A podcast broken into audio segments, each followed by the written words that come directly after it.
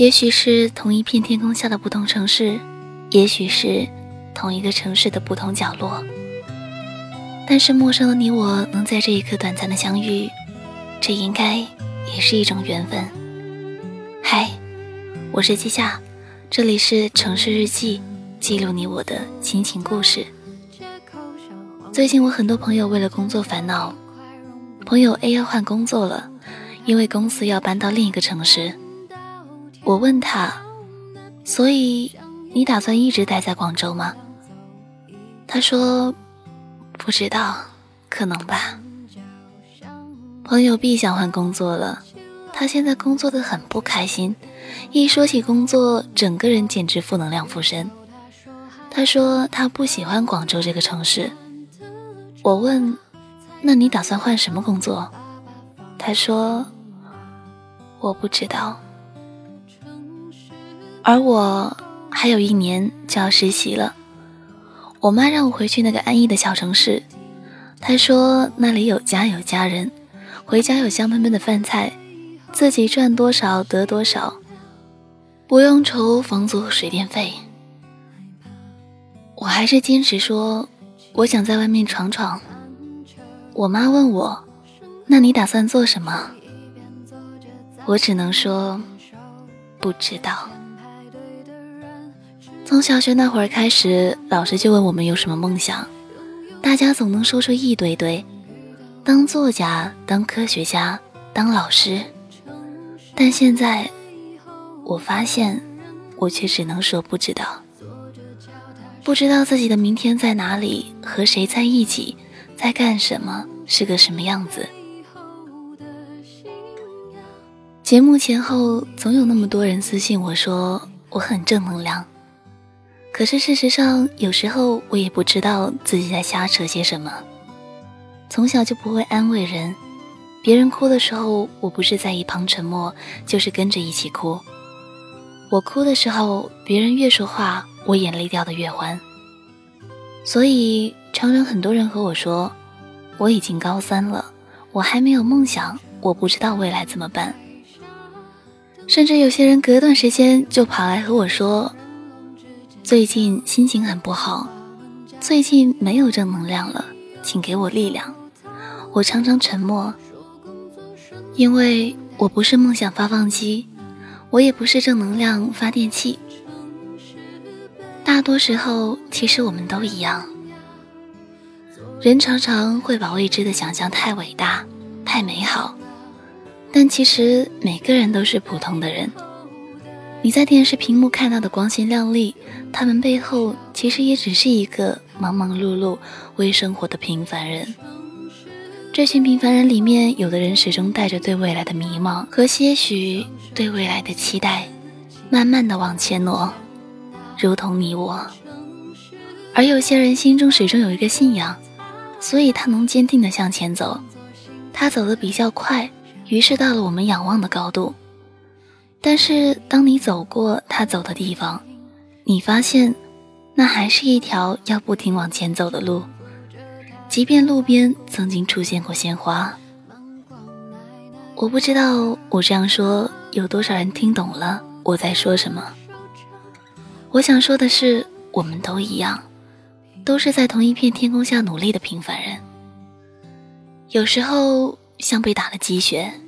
有时候觉得累了，也会不知道自己做了那么多到底是为了什么。曾经看到公共微信一条私信说：“收到城市的感触，最深的感觉就是去年冬天，十点多了，从实验室出来，从九楼昏暗的楼道里看向外面车水马龙的马路，还有马路两旁的高楼，走廊里只有我一个人。”当时感觉这个我从高考时就选好作为未来奋斗之地的城市无比陌生。疲劳的我感觉这个城市好像完全不属于我，有种淡淡的伤感。第一次感觉这个城市好像真的大了很多。我看到这段话的时候，就想起我第一次来广州，我打电话和爸爸说。广州也没什么嘛，楼多了些，车多了些，人多了些。后来每次晚上搭公交回学校时候，看到城市夜空下的车水马龙，才觉得楼很多，每盏灯光下也许都有一个温暖的等待，只是不属于我。车上人挤人，但是大家都在低头看手机，突然就觉得空气有点凉。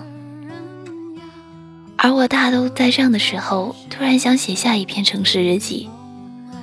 有人问我为什么城市日记更新那么慢，甚至有时候中断太久，还以为停止更新。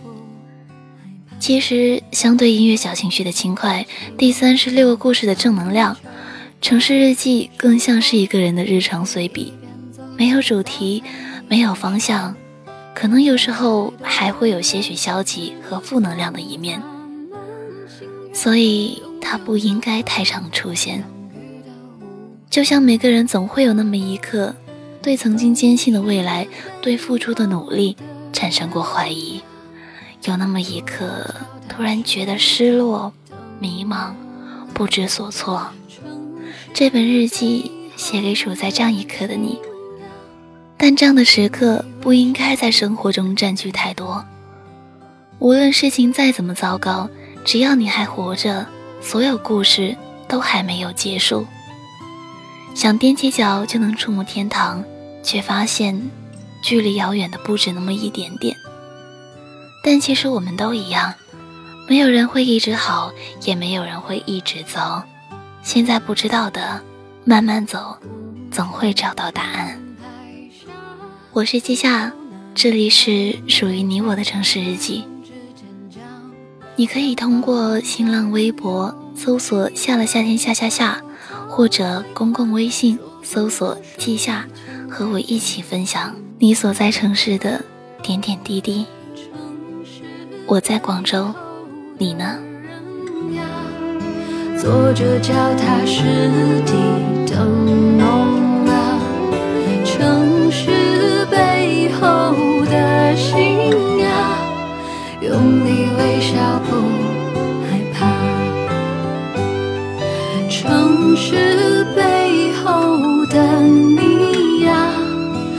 双手撑起自己的天啊，城市背后的他呀，愿做幸福的傻瓜。夕阳对影，人成双，老爷爷搀扶着他的办公。